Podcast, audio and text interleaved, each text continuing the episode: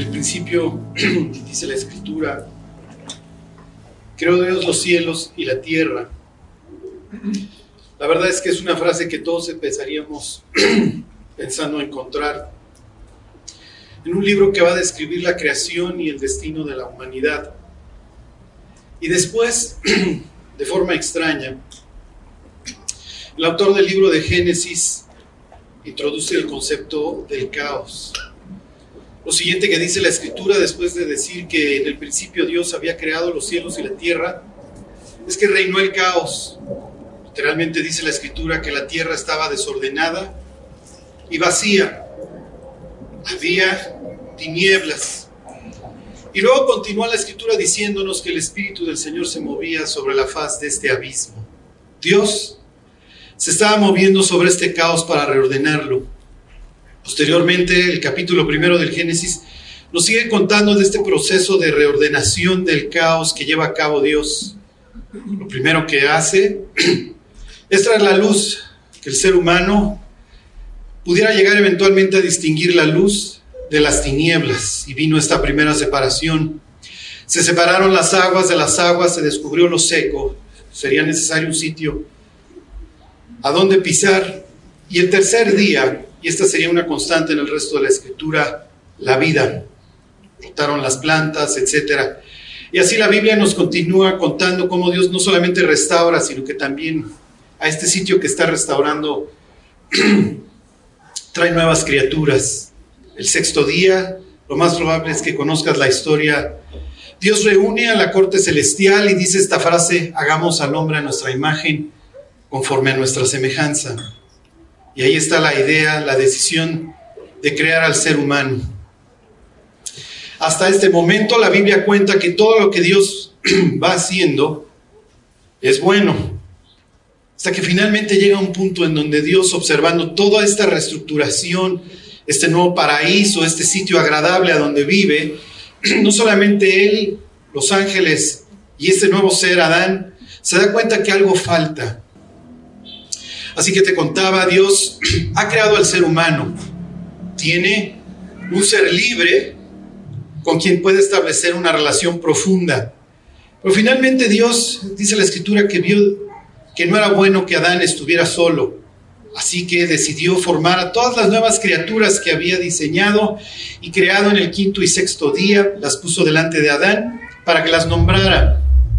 Más adelante voy a volver a este concepto. Adán es el dueño, por así decirlo, tiene dominio sobre la creación. Literalmente dice la escritura que todo lo puso debajo de sus pies. Y en el ejercicio de este dominio ahora Adán tiene la responsabilidad y la facultad de nombrar a todos los animales del campo. Así que Dios los ordena delante de él y Adán les va poniendo nombre hasta que finalmente, dice la escritura, no se halló ayuda adecuada, idónea para Adán. Y Dios decidió que Adán cayera en un profundo sueño. Así es, y así entramos todos, Jonathan, enamorados. Si no existiera un enamoramiento previo, la verdad es que difícilmente dejaríamos nuestro dinero, nuestro espacio, nuestro tiempo para sacrificarlo literalmente por alguien más. Así que Dios hace que Adán duerma, y después de este sueño, si conoces la historia, Dios toma parte de su costado y de esto hace a una mujer. Aunque no lo creas, esto despertará en Adán obviamente nuevas emociones y literalmente lo convierte en un poeta. Lo primero que manifiesta Adán cuando ve a Eva es, este es hueso de mi hueso y carne de mi carne. Finalmente tengo alguien con quien compartir todo lo que tengo. Sí, Puedo hablar con los ángeles, puedo platicar con Dios, pero ahora tengo a alguien que es semejante a mí y que tiene esta capacidad para disfrutar la vida de la misma manera en la que la tengo yo. Años más tarde, los judíos, meditando en esta escena, llegaron a cierta conclusión, la verdad, bastante acertada. Jonathan, Dios tomó a Eva del costado de Adán no la tomó de su cabeza porque no quería una soberana para Adán. No la tomó de sus pies porque no quería una sierva para Adán. La tomó de su costado para que siempre estuviera debajo de su brazo y cerca de su corazón. Jonathan, este es el lugar de Karina en tu vida, debajo de tu brazo y cerca de tu corazón. Jamás lo vayas a alejar para, para alejarla de tu corazón. Karina, este es tu lugar, cerca de su corazón y debajo de tu brazo y debajo de su brazo. Otro judío, un fariseo, Pablo, Saulo de Tarso, le escribiría a los hombres, maridos, amad a vuestras esposas como Cristo amó a la iglesia y se entregó a sí mismo por ella. Y a las mujeres, en el mismo párrafo, ahí en la carta a los Efesios les dice que se sujeten a sus maridos, así como los creyentes estamos sujetos a Dios. Honrando de esta manera a Jonathan, honrarás también a Dios, Karina. Cuando vemos hoy una humanidad extraviada, confundida, cada día más distante, cada día más violenta, la pregunta que nos hacemos es, ¿qué sucedió? Carlos, me cuentas de un Dios que restauró el caos y que colocó al ser humano en un sitio en donde no había ningún peligro. El sitio se llamaba Edén, quiere decir delicia. La Biblia dice que Dios hizo todo árbol delicioso a la vista del hombre. Dice la escritura ahí en el Génesis, y los bendijo Dios. Dios ha puesto su bendición sobre el ser humano, lo que implica que todo lo que haga el ser humano saldrá bien. Todas sus necesidades espirituales, sus necesidades físicas estaban satisfechas. No había ningún peligro. No había absolutamente nada malo para Adán. Capítulo 2 del libro de Génesis. En uno de estos vuelcos que va dando la historia, establece una frase que la verdad parece bastante extraña. Dentro de la situación que narra acerca de esta nueva pareja, dice, y estaban Adán y Eva desnudos y no se avergonzaban. ¿Te imaginas? Vivir en un sitio perfecto, en donde no haya ningún peligro, en donde todas tus necesidades estén satisfechas y no solo eso, no vayas a pensar que Adán no tiene un propósito en la vida. Desde el instante que Dios crea al hombre, le dice, fructificad y multiplicaos y luego te da la oportunidad de compartir el trabajo del propio Dios en este arreglo del caos, llevándolo al oriente, un sitio que sirve en la escritura para describir lugares caóticos, para decirle a Adán, fuiste hecho con utilidad, tienes la capacidad no solamente de mantener, sino también de ordenar el caos. Tu vida tiene un propósito, tienes a tu pareja perfecta, en pocas palabras, sean felices. Y entonces, Carlos, entonces, el capítulo 3 del libro de Génesis narra la tragedia. Narra el comienzo de la tragedia en la que hoy vivimos los seres humanos. Pero la serpiente, dice la escritura, era más astuta que todos los animales del campo que Dios había hecho. Obviamente si eres el diablo, este es un pasaje que no te gusta. ¿Por qué? La Biblia está llena de sarcasmo, aunque no lo creas. Dios no va a bajar al diablo un ser que tenía, por así decirlo, el número dos en toda la creación. La Biblia lo describe ahí en los capítulos 14 del libro de Isaías y 28 del libro de Ezequiel como un ser perfecto. El sello de la perfección, aquello con lo que lo perfecto se comparaba, la medida. Ahora que el diablo ha caído, no lo, deja de comparar con un animal. Y continúa la escritura diciendo la cual, el cual, el diablo, o la serpiente, como le quieras llamar, la cual dijo a la mujer, con que Dios os ha dicho, no comáis de ningún árbol del huerto. Efectivamente había una restricción. Carlos, ¿por qué? Porque este ser, Adán, era libre. Dios, y lo confirmamos desgraciadamente todos los días en las decisiones que tomamos, o afortunadamente, depende cómo lo quieras ver, el ser humano es libre. Presupuesto del amor es la libertad. Y más adelante te vas a topar con esta envergadura, con este tamaño de libertad. Espero te puedas dar cuenta del tamaño de libertad que Dios ha puesto en tus manos. Así que obviamente para probar la libertad del ser humano y que la pudiera ejercer, Dios coloca un árbol. Se llama el árbol del conocimiento del bien y del mal. Y literalmente dice la escritura que Dios le dijo a Adán, el día que comas de ese árbol, ciertamente morirás. La advertencia es clara, Adán. El día que me desobedezcas vas a morir. ¿Ok? Adán y Eva lo entienden. Y fíjate la astucia del diablo, con que Dios no les ha dejado comer de ningún árbol. Todos los que tenemos hijos chicos conocemos estos absolutos. No me dejas hacer nada. No puedo ver ningún programa. No me dejas ir a ningún lado. Obviamente esto es una mentira. El ser humano podía hacer exactamente lo que se le pegara la gana y tiene hectáreas y hectáreas de árboles que le son agradables a la vista y deliciosos. Literalmente Adán y Eva pueden hacer lo que se les pegue la gana. Y fíjate la respuesta de Eva. De los árboles del huerto podemos comer, pero del árbol del conocimiento del mal no podemos ni tocarlo. Eso no es cierto, Eva. Dios nunca te prohibió tocar el árbol. Y la orden de Dios era, de, los, de todos los árboles del huerto puedes comer, de todos. ¿Te fijas? La libertad gigante que Dios le ha dado al ser humano se ha vuelto pequeña. Cuando nos acercamos a la escritura, cuando se nos acerca el cristiano con la Biblia en la mano, ¿qué es lo que pensamos? Me van a meter a una prisión. Voy a dejar de ser libre, esto puede acabar en tragedia. Imagínate Dios que dejo de beber. Imagínate, dice el diablo, esto es la peor tragedia que te pudiera pasar. Si en algo se, se ha especializado el diablo, es en tratar al ser humano como menos que un esclavo, aprisionándolo, llenándolo de vicios, de miseria, de dolor. Si, de algo carece hoy el ser humano, y lo vemos cada vez que prendemos la tele, es de libertad. Sí, pero Eva ya mordió el anzuelo. De los árboles del huerto podemos comer. No es cierto, Eva. Eso no es cierto. Tú puedes comer de todos. Sí, pero ya estás viendo la libertad que Dios te ha dado como una restricción. Ya estás viviendo en esta prisión. Ya mordiste el anzuelo.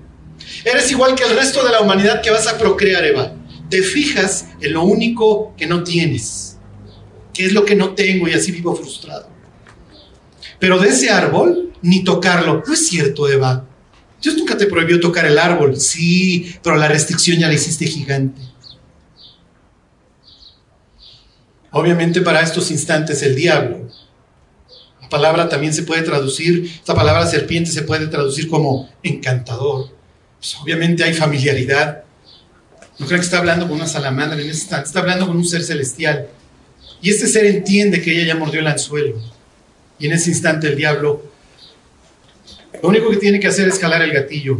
Y vienen las palabras que todos nosotros hemos escuchado. Tus hijos tal vez no si son chicos, pero pronto las oirán. No morirás. No pasa nada. No morirás, sino que sabe Dios que el día que comas de ese árbol serás como Él. Seréis como Dios, sabiendo el bien y el mal. En ese sentido el diablo tiene razón. El ser humano va a conocer lo que es el suicidio, lo que es morir de un pasón de droga. El ser humano tendrá la oportunidad, wow, qué gran oportunidad de conocer la maldad. Flaco favor nos hizo el diablo. La primera vez que te ofrecieron un cigarro, ¿qué te dijeron? No pasa nada. La primera vez que te ofrecieron alcohol, droga, pornografía, ¿qué te dijeron? Tú no. Tú no te vas a volver adicto. Tú sí vas a poder salir de ahí. No pasa nada no pasa nada. No es cierto. Los seres humanos comprobamos todos los días que sí pasa, pero algo nos sigue motivando. Tenemos esta compulsión, esta inclinación. Podemos ver al de al lado morir y sin embargo continuamos. Carlos, ¿qué pasó? Continúa la escritura contando que la mujer volteó a ver el árbol y esta vez lo vio con unos ojos diferentes. Dice la escritura que lo vio agradable agradable a los ojos y bueno para alcanzar sabiduría. Si como, hey, voy a ser como Dios, la oferta, la oferta era demasiado grande. Te voy a ser muy honesto, vivimos con esta ilusión y así nos comportamos. Así tratamos a nuestro semejante como si valiéramos más que él. Nos comportamos literalmente, aunque nos damos cuenta que no lo somos, como dioses. Así que la escritura Dice que la mujer estiró el brazo, sí, llevó los actos preparatorios y consumó su delito y comió del árbol. Y entonces, entonces descubrió que estaba desnuda. ¿Te imaginas? ¿Te imaginas la gloria del Edén antes de la caída? Cuando la Biblia dice que Adán y Eva estaban desnudos, obviamente no se refiere a que las personas no estaban, que estaban sin calzones. Es lo que menos le interesa a Dios en ese instante. Eran transparentes. ¿Te imaginas tu computadora, tu teléfono, tus pensamientos? Que se pudiera escarbar hasta el último rincón y no hubiera absolutamente nada de lo que te avergonzaras. Por eso el cielo, por eso el cielo es el cielo. Porque puedes vivir en perfecta libertad. Que se revise todo. Y algo cambió. La mujer obviamente algo experimentó y lo primero que buscó fue un cómplice. Lo encontró en su marido. Adán, ¿qué vas a hacer? Tienes la oportunidad de ser este retenedor del orden y darle un buen ejemplo a tu esposa. O puedes preferirla a ella antes que a Dios. A Eva hubo que seducirla, hubo que hacerle todo un planteamiento. Adán simple y comió. No hubo que ofrecerle absolutamente nada. Así sigue siendo hasta nuestros días y la idea es seguir corrompiendo y corrompiendo no solamente al hombre, sino también a la mujer. Y entonces, Carlos, entonces, ¿qué pasó? Te lo voy a decir con todas sus letras, el ser humano se volvió loco. No lo expresa así Moisés y no son las palabras que usa, pero obviamente Moisés está utilizando de sarcasmo. El ser humano se escondió. Ahí estamos los seres humanos los sábados en la sinagoga, los domingos en la catedral o donde tú quieras escondidos ¿Verdad que no nos ves, Dios? ¿Verdad que mi religión funciona? Y las hacemos de todos colores, sabores, con la cantidad de disfraces que tú quieras. El ser humano se volvió loco. Si alguna vez has visto una higuera, te presenta obviamente en esta historia patética el sarcasmo. Las hojas son diminutas. Y ahí tienes debajo de una higuera al ser humano. Con todo dolor te comparto mi experiencia. Yo también me fui a esconder ahí. Aquí Dios no nos ve. Y luego, otras palabras espantosas. Carlos, ¿por qué es espantoso lo que estás a punto de decir? La Biblia dice que Dios se paseaba en la tarde al aire del huerto. Dios no ha cambiado. Dios sigue buscando a sus compañeros, a esta nueva criatura, a este ser perfecto que creó hasta el instante que cayera. Pero Dios, como todas las tardes, salió a caminar con el ser humano, lo creó para llevarse con él, para tener comunión con él. Y esta vez Adán y Eva no aparecen. Literalmente dice el capítulo 3 del Génesis, y preguntó Dios al hombre, ¿dónde estás tú? Te traslado la pregunta, ¿dónde estás? Carlos, estoy en Bosques de Aragón. La pregunta no es geográfica y no le interesa a Dios. Dios entiende perfectamente dónde están Adán y Eva, los está viendo. No se le han perdido un segundo. La pregunta es obviamente mucho más profunda. Adán, ¿hasta dónde estuviste dispuesto a llegar? ¿Qué hiciste? Te estoy invitando a que te enfrentes a ti mismo. ¿Dónde estás, Adán? Por favor, regresa. ¿Dónde estás? Si hoy murieras, ¿a dónde irías? Y no te estoy preguntando si practicas o no una religión, o si ya mataste a alguien o no. Honestamente, si hoy murieras, ¿a dónde irías? ¿Dónde estás? Oye, Carlos, yo practico X religión. Olvídalo. Delante de tu Creador, ¿dónde estás? Las siguientes palabras son de las más espantosas que vas a encontrar en toda la Biblia. Eventualmente Adán, loco o no, entiende que Dios lo está viendo. ¿Te imaginas esa conversación con la mujer? Yo creo que ya es tiempo de salir, digo, seguro nos está viendo. Es omnipotente. Y salió vestido, salió disfrazado. Te digo, si has visto las hojas de higuera, el traje debió de haber sido de lo más patético. Así somos los seres humanos. Y la respuesta de Adán fue, es que tuve miedo y me escondí. ¿Miedo, Adán? Este es el paraíso. Esto no es Auschwitz en 1942, Adán. Esto no es Vietnam en los 60. esto no es siglo XXI, México, Distrito Federal. Tú no fuiste diseñado para tener miedo. ¿Qué hiciste? ¿Has comido del árbol que te dije que no comieras? Y la historia se torna cada vez más patética. Es que la mujer que tú me diste, ella me dio del árbol y comí. Así que Dios, entre tú y Eva, ve el desastre que acaban de generar. Es nuestra naturaleza, lo lamento, y nos describe a la perfección. Es en este instante en donde yo te hablo de la putrefacción del ser humano y su caída. Y te doy las estadísticas acerca del negocio de la pornografía en el Internet, el secuestro, el homicidio, lo que tú quieras, no funciona, no sirve. No importa cuántos datos le des al ser humano para demostrarle que el ser humano inherentemente está podrido, está dañado, no funciona. Brota Adán, el de enfrente está podrido, yo no.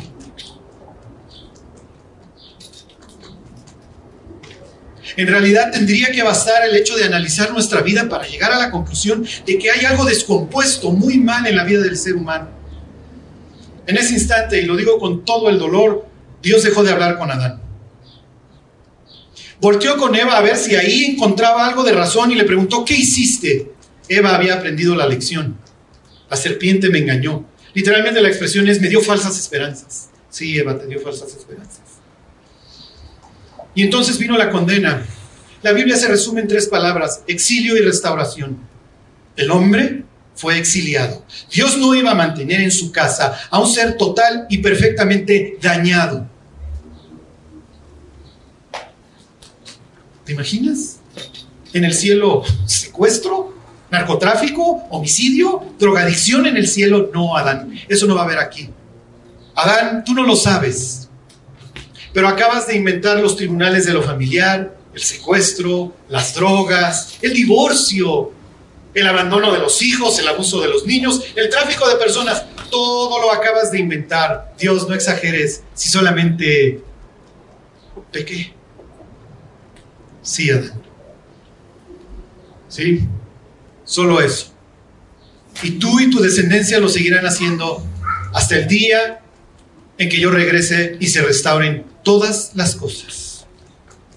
Carlos, ¿se termina ahí la historia?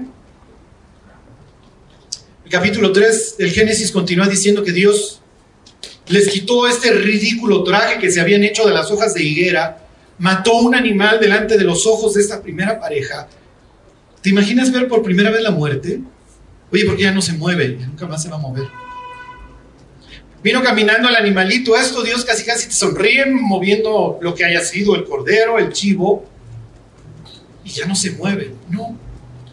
Y años más tarde el primer muerto que te encontrarás, Adán, no vas a ser tú, va a ser tu hijo y lo van a matar. Ese es el resto de la historia y de ahí para el real Adán pero tienes la oportunidad de regresar. Estoy en este instante matando a un tercero y tapando tu vergüenza para darte la oportunidad de que te arrepientas y regreses si quieres, Adán, porque tu libertad no la has perdido. Años más tarde, el rey David escribiría en el Salmo 22 una profecía que se cumple el día que matan a Cristo. Echaron suerte sobre mi ropa, sí, Sucede que se estaba celebrando una fiesta nacional en Israel, la Pascua, y la gente tenía su ropa más elegante. La noche anterior celebraban una fiesta que se llama el orden, el ceder, porque lleva cierto orden. Y Jesús trae su ropa elegante, la de una sola pieza. Los soldados ven una buena pieza enfrente de ellos y la rifa no la van a rasgar, es de una sola pieza. Cristo fue a la cruz desnudo, no tenía ni taparrabos. La idea de la crucifixión por parte de los romanos era no solamente torturar al delincuente, era hacerlo sufrir durante varios días e infamarlo, humillarlo, que su familia lo viera desnudo, retorcerse del dolor durante días. En algunos casos llegaban a sobrevivir durante tres. 700 años antes de la crucifixión, dice Isaías, mas Herido fue por nuestras rebeliones, molido por nuestros pecados. El castigo de nuestra paz fue sobre él y por sus heridas fuimos nosotros sanados. Todos nosotros nos descarríamos como ovejas, cada cual tomó por su camino, pero agradó a Dios cargar en él el pecado de todos nosotros. Hay una forma de restaurar la vida. Hay una forma de reencontrarse con este Dios que se pasea todas las tardes esperando a ver a qué hora el pródigo decide levantarse de esa posilga y regresar. Te decía hace rato, qué grande, pero al mismo tiempo qué terrible es nuestra libertad que nos permite decirle a Dios con la mano en la cintura, no me interesa.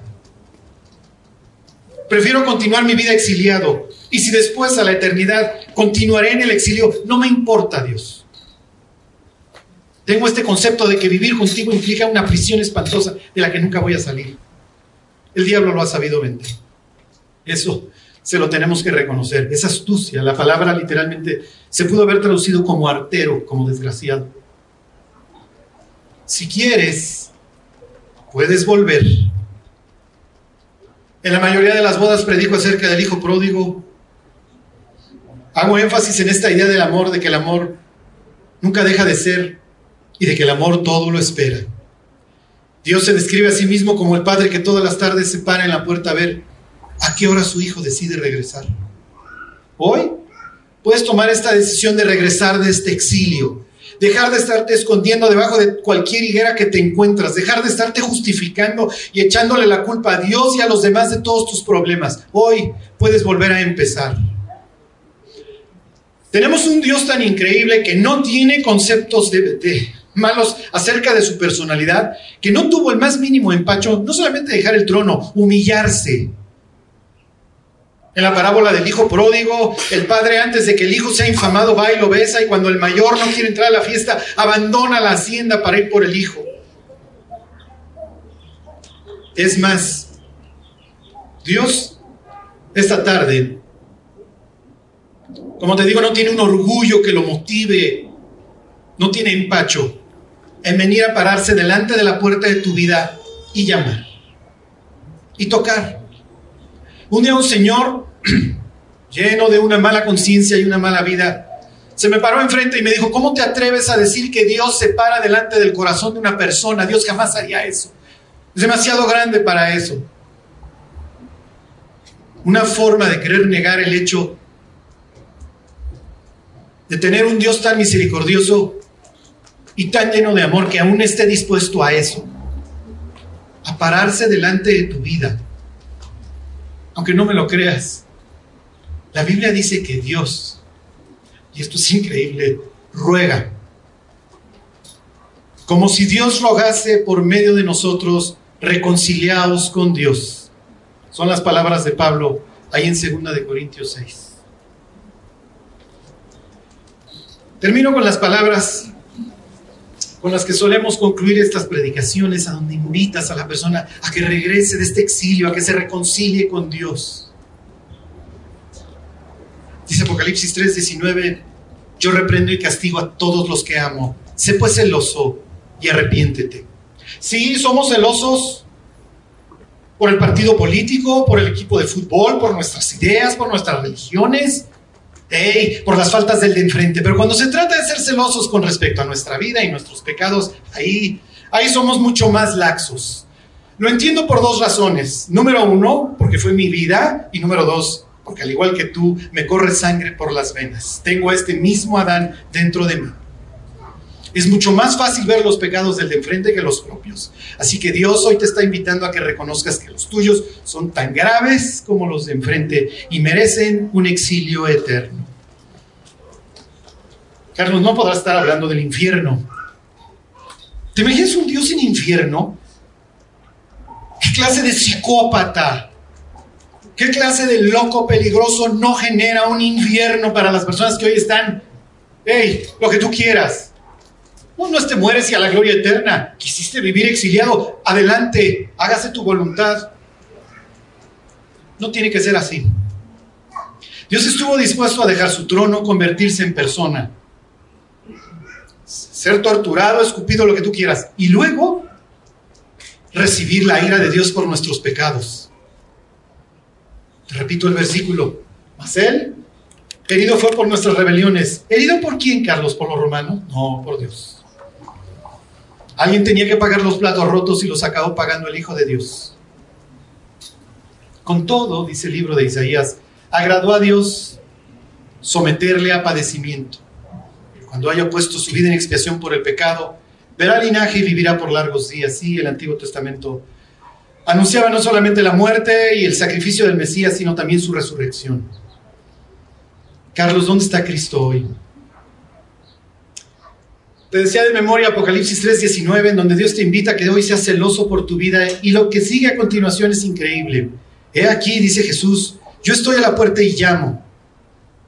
Si alguno oye mi voz y abre la puerta, entraré a él, cenaré con él y él conmigo. ¿Te gustaría? Esta es la forma en la que los orientales se reconcilian.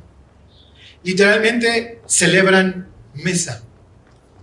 Se sientan a la mesa juntos. Y cuando el ofendido prueba los alimentos el mensaje que le manda al ofensor es que ha sido perdonado y que está dispuesto a tener comunión con él. Siéntate conmigo a la mesa. Eres de mi círculo. Bueno, pues hoy Dios está sentado con los alimentos enfrente. Si te sientas, los va a probar. Se van a reconciliar. Literalmente serás adoptado a la familia de Dios y volverás a nacer y tu vida indefectiblemente será transformada. Y entonces sí, eso es lo más increíble, entonces sí serás libre los grilletes, aunque no lo creas, se van a empezar a caer.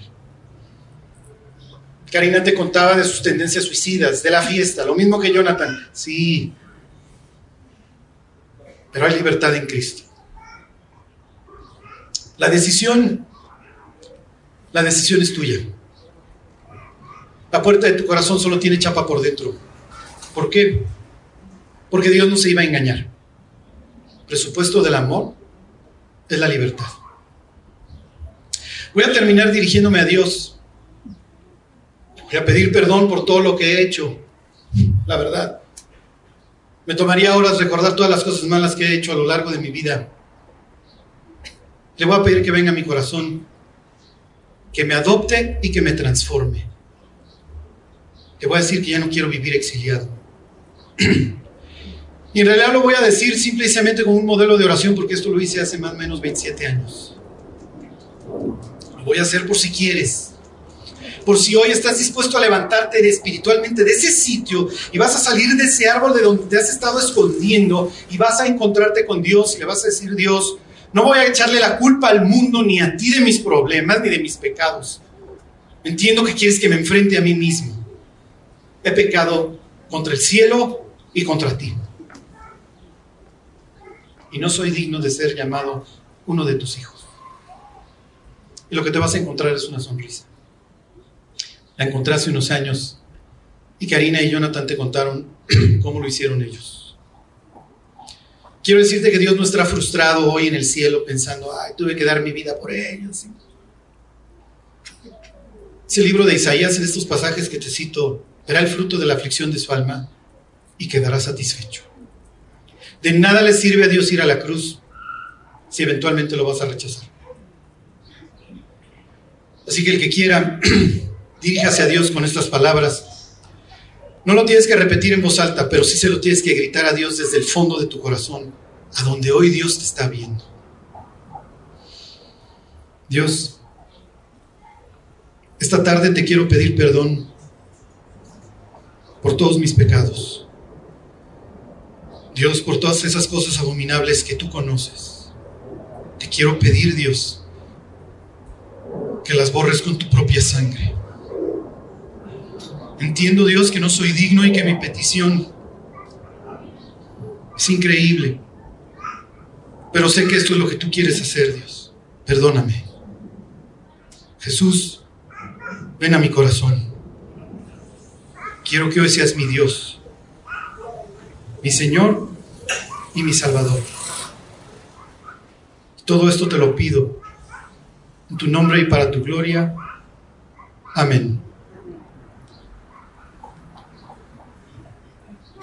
Bueno, dice ahí el propio Isaías que así como el joven se desposa con la Virgen, así se gozará contigo el Señor. Si hoy alguien le abrió la puerta de su vida a Dios, se reencontró con Él y se reconcilió con Él, eh, tuvimos varios matrimonios. Y así como Karina y Jonathan empiezan una nueva vida, así lo harás tú también. Bueno, ha sido un honor estar en la unión de Jonathan y de Karina, si quieren poner de pie.